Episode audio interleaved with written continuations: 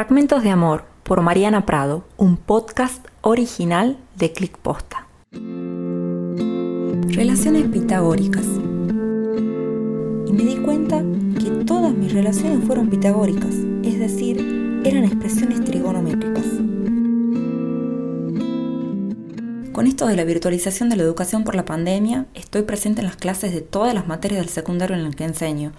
El otro día, el tema de matemáticas era las relaciones pitagóricas.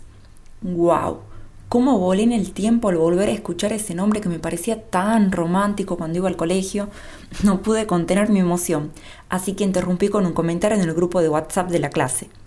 Y me di cuenta que todas mis relaciones fueron pitagóricas, es decir, eran expresiones trigonométricas. Mis relaciones se reducen a triángulos. En una era el amor, su timidez y mi orgullo. En otra, el amor, sus series de Netflix y mis 100 trabajos. Sin dudas, la peor fue él, la otra y yo. Estar soltero a los 30 no es nada fácil.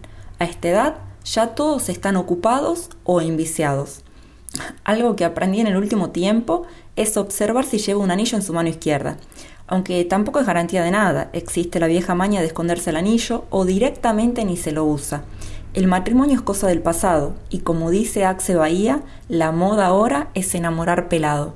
Siempre me apasionaron más las letras que los números, pero eso no quiere decir que no le tenga cariño a las matemáticas, aunque tengo algunos problemitas con los cuadrados y los triángulos. Los triángulos rectángulos, uff, son un caso aparte. Las figuras geométricas son así. Generan amores y pasiones entre senos y cosenos que terminan cortándose por la tangente. Tal vez algún día llegue alguien que me ayude a resolver el complejo teorema de Pitágoras y me libere para siempre de estas relaciones pitagóricas.